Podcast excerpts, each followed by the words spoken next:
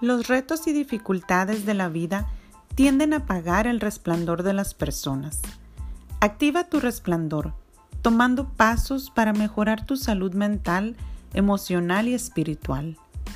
Mientras escuchas, aprendes y practicas herramientas psicológicas y espirituales.